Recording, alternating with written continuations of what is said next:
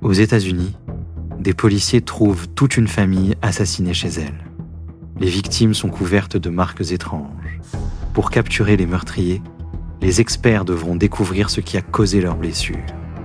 Dans une autre région, un homme vient en aide à un automobiliste en panne, qui l'agresse violemment après l'avoir aidé à réparer son moteur. Ailleurs, des policiers sont sur la piste d'un psychopathe avec pour seuls indices quelques tournevis.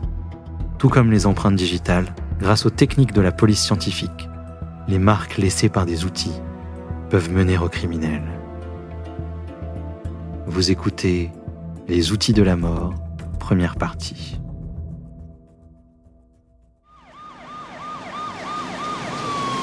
En janvier 1992, à Chicago, la police répondit à l'appel des voisins de Juan et Olga Hernandez.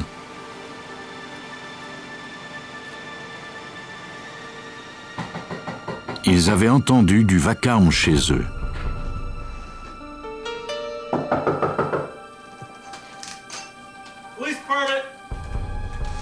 En entrant, les policiers trouvèrent le corps de Juan Hernandez gisant face contre terre dans le salon. Apparemment, il avait été battu à mort.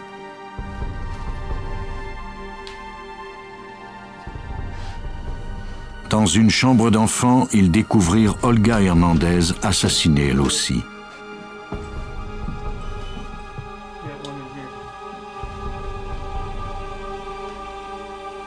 Tout près d'elle gisait le corps inerte de sa fillette de dix mois. Il n'y avait aucune trace d'entrée par effraction.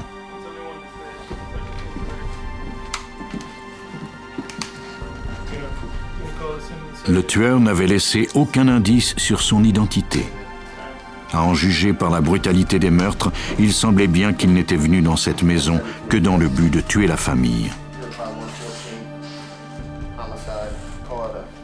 Richard Zuley était l'un des détectives présents sur la scène du crime. Je n'avais jamais vu des victimes battues à ce point. Il était même difficile de déterminer si elles avaient seulement été battues ou si une arme à feu avait été utilisée tellement il y avait de sang sur la scène. Le médecin légiste détermina que les victimes avaient été frappées à mort avec une arme qui laissait des centaines de blessures en forme de U et de J. Ni le médecin légiste, ni les agents présents sur la scène ne purent identifier l'arme qui avait causé ces marques étranges. Le collègue de Zully, le détective John Murray, savait qu'il ne pourrait retrouver cette arme tant qu'il n'aurait pas déterminé exactement ce que c'était. Le temps jouait un rôle crucial parce que si nous avions tout de suite pu l'identifier, qu'il se soit agi d'un attendrisseur de viande, d'un cric, un attendrisseur ou un cric, oui. Ou de n'importe quoi d'autre. Cela nous aurait permis de rechercher tout de suite cet outil et de le recueillir sur la scène du crime.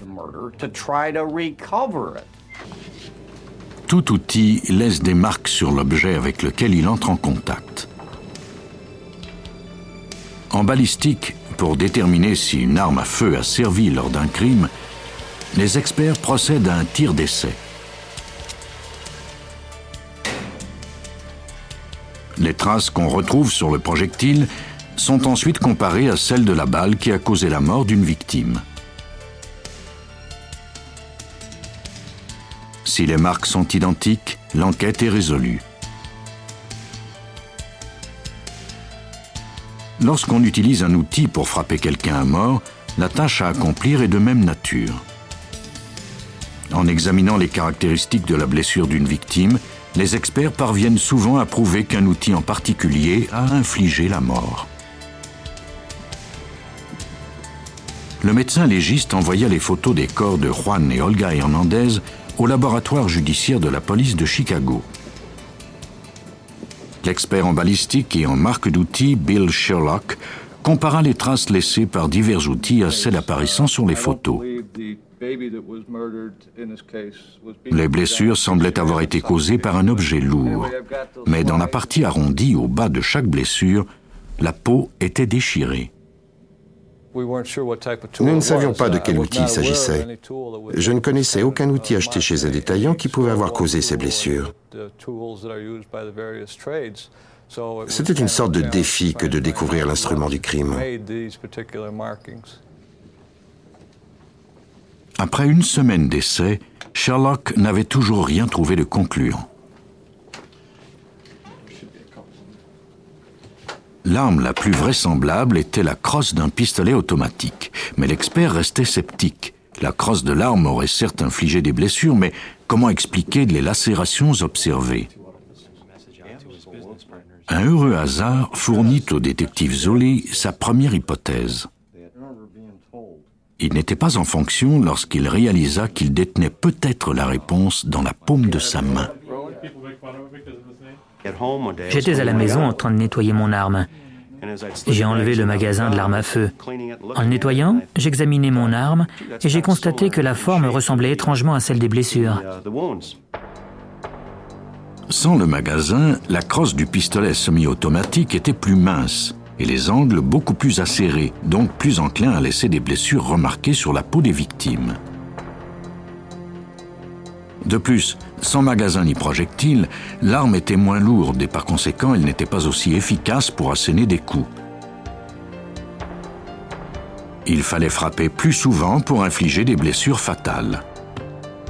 Sherlock mit son hypothèse à l'essai sur un morceau d'argile.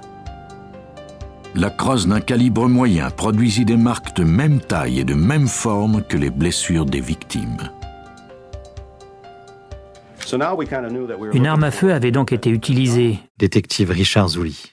Même si nous ignorions de quel type d'arme il s'agissait et où elle pouvait être. Cela viendrait plus tard. Les experts avaient identifié le type d'arme utilisée lors des homicides, mais cela leur donnait-il un indice sur l'identité du meurtrier? Les agents de l'escouade des narcotiques interrogèrent leurs informateurs. Une prostituée avait entendu un bout de conversation elle déclara aux policiers qu'une certaine Patricia Johnson semblait détenir des informations à propos des meurtres. Son petit ami cubain était un trafiquant de drogue connu de la police. Son nom était Reynaldo Pratravieso. On le convoqua pour l'interroger, mais il refusa de parler. Pendant ce temps, les détectives examinèrent les relevés téléphoniques des victimes. Le soir où Juan et Olga avaient été tués, ils avaient commandé une pizza. Le livreur fut interrogé par les agents. Il se rappelait s'être rendu chez Juan et Olga Hernandez le soir des homicides. Une femme avait répondu à la porte et lui avait dit qu'elle n'avait rien commandé. Les policiers le convoquèrent ensuite à une séance d'identification qui incluait Patricia Johnson, la petite amie du suspect. Il la reconnut sans hésitation. C'était elle qui lui avait répondu à la porte.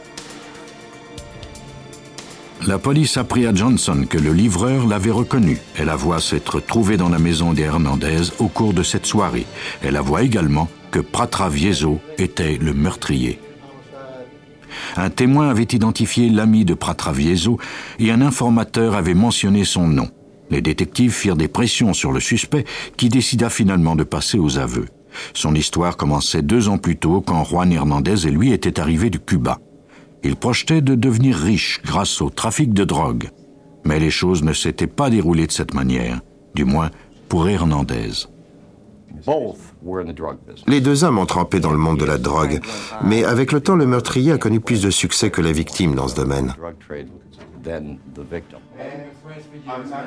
Au cours de la première année, Pratravieso avait fourni un kilo de cocaïne à Hernandez pour qu'il le revende.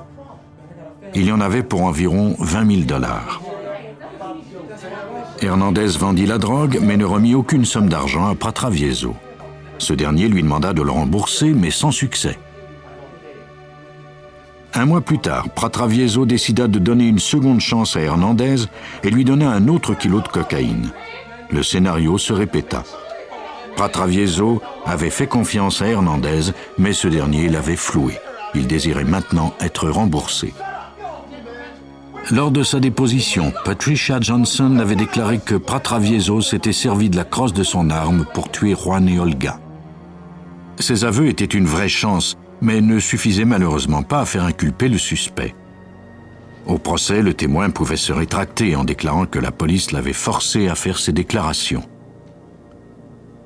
Pour amener la cause devant les tribunaux, les policiers devaient trouver des preuves solides, comme l'arme du crime. Johnson avait dit aux policiers qu'elle avait enveloppé l'arme dans un sac de plastique, puis jeté ce sac dans une rivière en traversant un pont. Pour aider les plongeurs dans leur recherche, Zuley et Murray traversèrent le pont à plusieurs reprises en lançant des pierres du même poids qu'un pistolet de calibre moyen. Lors des recherches, les plongeurs installèrent des cordes au-dessus de la rivière pour créer une sorte de grille.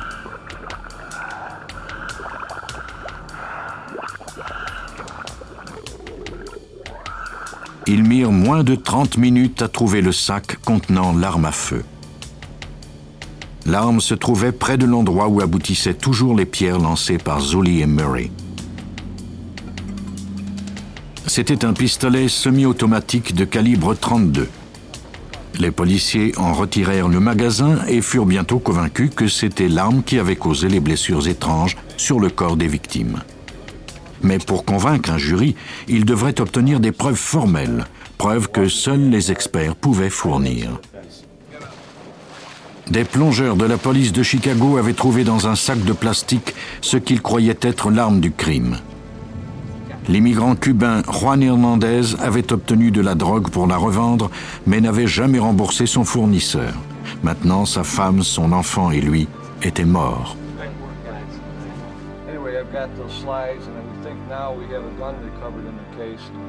Bill Sherlock, du laboratoire judiciaire de la police de Chicago, tentait maintenant de prouver que l'arme à feu retrouvée était celle qui avait servi à les tuer, non pas en tant qu'arme à feu, mais bien comme objet contondant. Sherlock avait déjà établi que les blessures de formes étranges sur le corps des victimes avaient été causées par la crosse d'un pistolet semi-automatique sans magasin. Nous avons comparé les blessures à la tête des victimes. Bill Sherlock, enquêteur médico-légal. La déchirure correspondait à la portion avant de la gaine du chargeur. Le métal y était plus mince.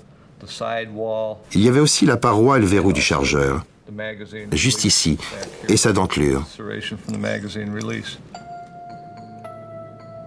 À première vue, Sherlock était d'avis que le pistolet trouvé par les plongeurs pouvait avoir causé les blessures. Pour procéder à des analyses plus poussées, il obtint une copie des photographies des autopsies et s'assura qu'elles étaient à la bonne échelle. Il obtint ensuite une photo en transparence de la crosse de l'arme, le magasin enlevé. Il superposa la photo en transparence à celle des blessures en taille réelle. Après avoir comparé les rebords métalliques aux lacérations des victimes, Sherlock put conclure qu'il était en présence de l'arme du crime.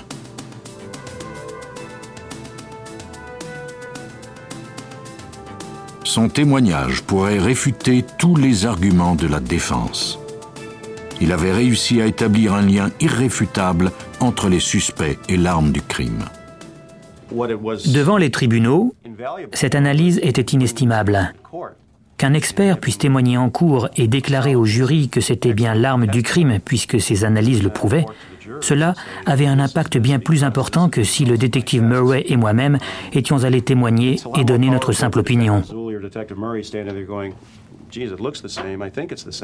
Les experts ont pu démontrer que c'était effectivement l'arme du crime. Le pistolet de Rinaldo Pratravieso était devenu un objet contondant par accident. Il s'était rendu chez Juan Hernandez pour obtenir l'argent qui lui était dû. Mais Hernandez ne pouvait pas le rembourser. Pratravieso plaça le canon de l'arme sur sa tête et appuya sur la détente, mais le mécanisme du magasin s'enraya. Furieux, il se mit alors à battre sa victime. C'est alors que le magasin de l'arme tomba.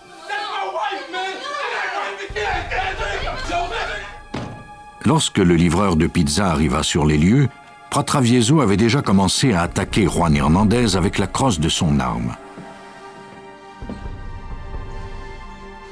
Ce meurtre ne lui suffit pas. Après avoir tué Juan, il s'attaqua à Olga Hernandez et au bébé qu'elle tentait de protéger.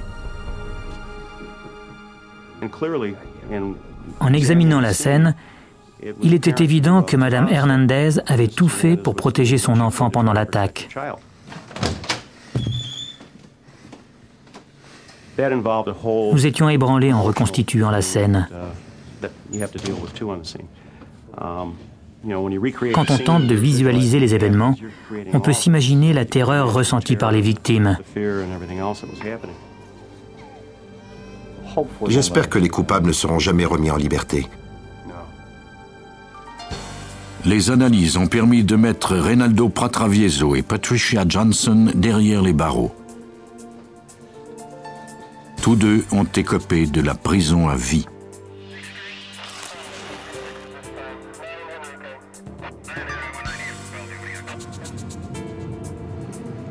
En 1984, en Louisiane, les policiers devraient déchiffrer des marques encore plus subtiles pour résoudre une enquête.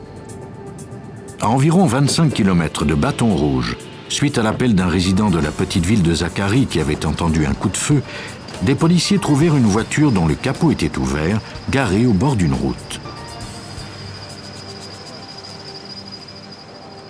Tout près se trouvait le corps de George Thompson, tué à bout portant avec un fusil. Il n'y avait aucun témoin et le tueur ne semblait pas avoir laissé de traces. Les câbles de la batterie qui pendaient à l'avant de la voiture donnèrent cependant aux policiers une idée de ce qui s'était produit. La pince d'un des câbles était toujours accrochée à la batterie de la voiture. Le conducteur avait-il eu une panne? Ou était-il celui qui avait tenté d'aider un autre automobiliste?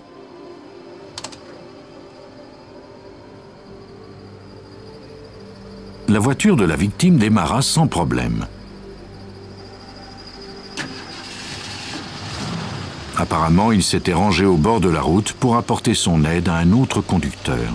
En retrouvant cette deuxième auto, on pourrait peut-être capturer le meurtrier. Un détective de bâton rouge se rendit chez la femme de la victime. Le soir du meurtre, elle était à l'église.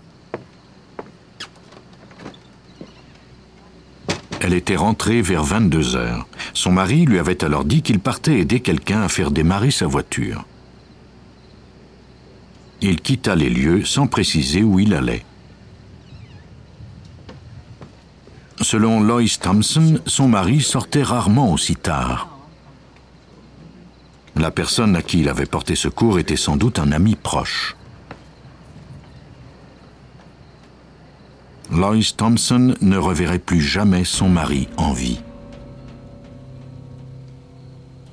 L'appel à l'aide était vraisemblablement un piège.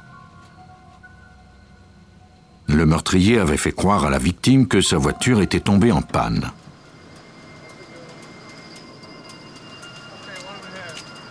Il était donc possible que les empreintes du meurtrier se trouvent sur les câbles électriques.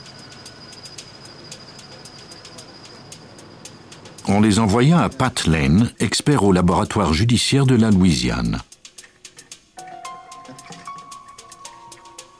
Ce dernier mit les câbles dans une chambre spécialement conçue pour faire apparaître les empreintes digitales.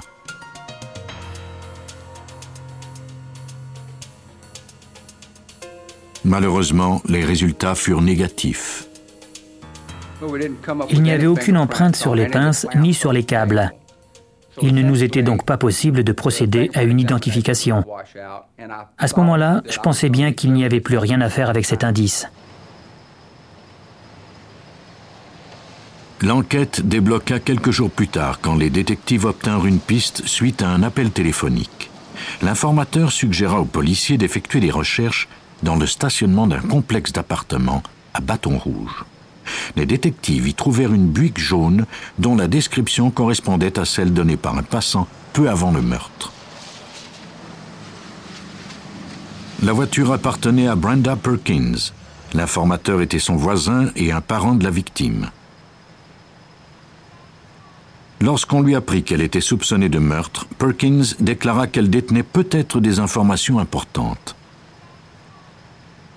Le détective Bernie Taylor de la police de Zachary assistait à l'interrogatoire. Nous voulions d'abord savoir si elle éprouvait des problèmes avec sa voiture, si l'alimentation électrique par exemple fonctionnait mal.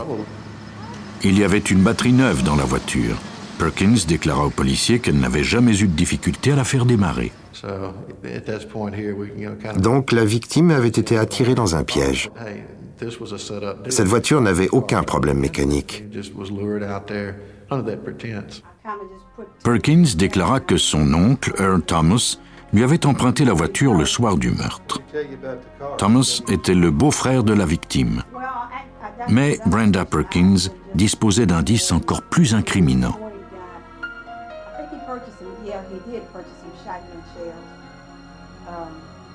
Le jour précédent le meurtre, elle était allée faire des courses avec son oncle.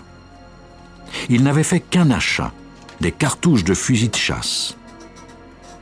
Quand elle lui avait demandé ce qu'il comptait en faire, il lui avait répondu que c'était pour la chasse au chevreuil.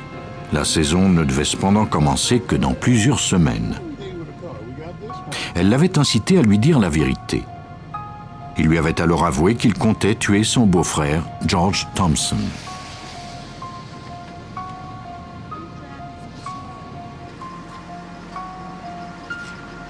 Reçu trouvé dans le coffre de Perkins faisait état d'un achat de 2,97 Brenda se rappelait encore du calibre et de la marque des cartouches achetées par son oncle. Pour vérifier ces déclarations, les détectives se rendirent au magasin et achetèrent une boîte de munitions identique.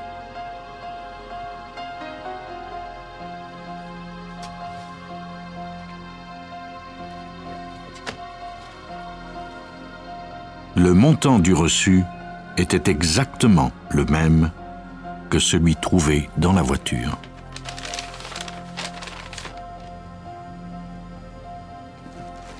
Par la suite, Lane trouva l'empreinte de Thomas sur le sac. Les détectives disposaient maintenant de preuves indirectes impliquant Earl Thomas.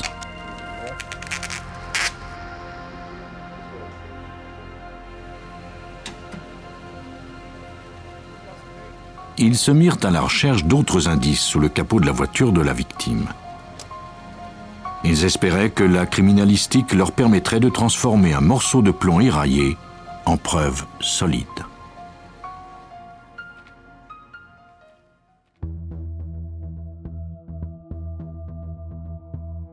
Vous venez d'écouter Police Scientifique. Si vous avez aimé ce podcast, vous pouvez vous abonner sur votre plateforme de podcast préférée et suivre Initial Studio sur les réseaux sociaux.